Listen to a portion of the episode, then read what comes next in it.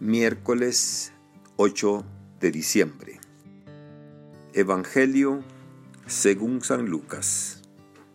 En aquel tiempo, el ángel Gabriel fue enviado por Dios a una ciudad de Galilea llamada Nazaret, a una virgen desposada con un varón del estirpe de David llamado José.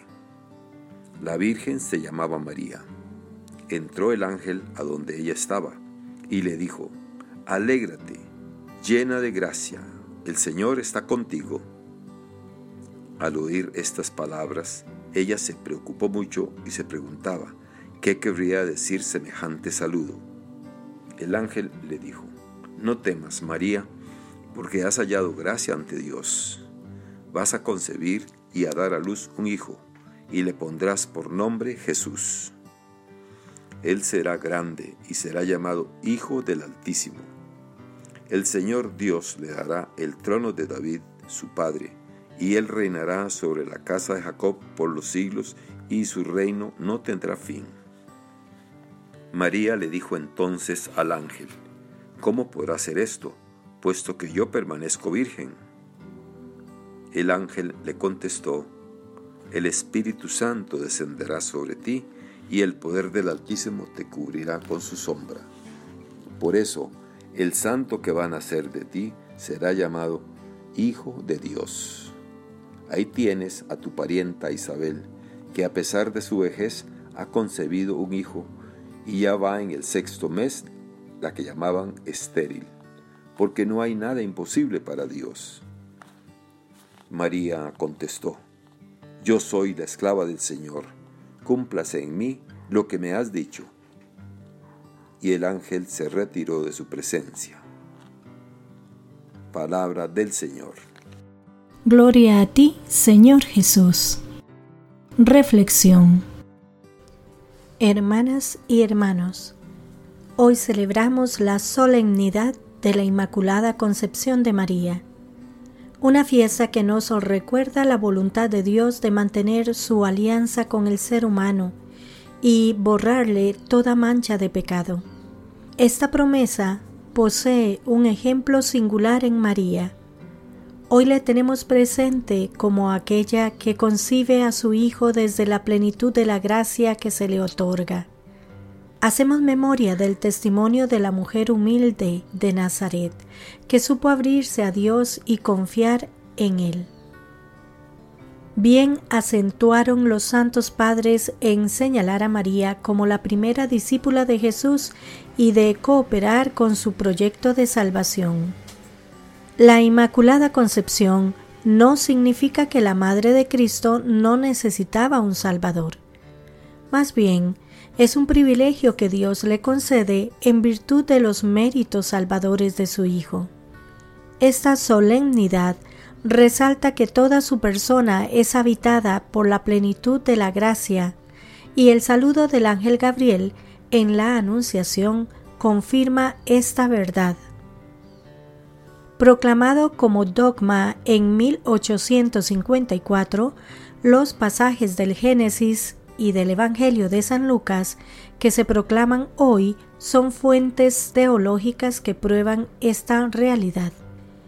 Pero es el pueblo cristiano, a través de su fe, que consideró e invocó desde los primeros siglos a María como santa y sin pecado original.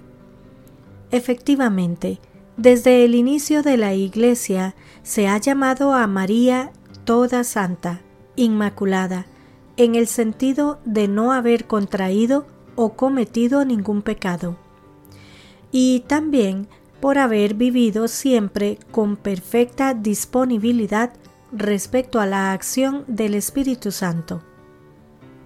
Esta fe tiene su fundamento en el saludo del ángel Gabriel a María. Por eso, en la oración mariana más popular y fundamental, Recordamos ese saludo cuando decimos, Dios te salve María, llena eres de gracia. Esta expresión significa la abundancia de la gracia santificante en María. El ángel Gabriel no se dirige a ella solo por su nombre, sino que lo complementa por su condición de plenitud en la gracia. La Inmaculada Concepción es el regalo de Dios a la mujer que libremente escogería acogerle como madre. Este misterio pone de manifiesto la extraordinaria misión que esta mujer acepta con un sí.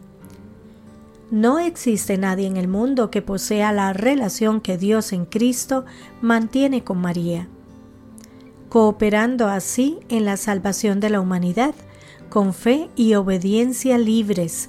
María acepta el mensaje divino.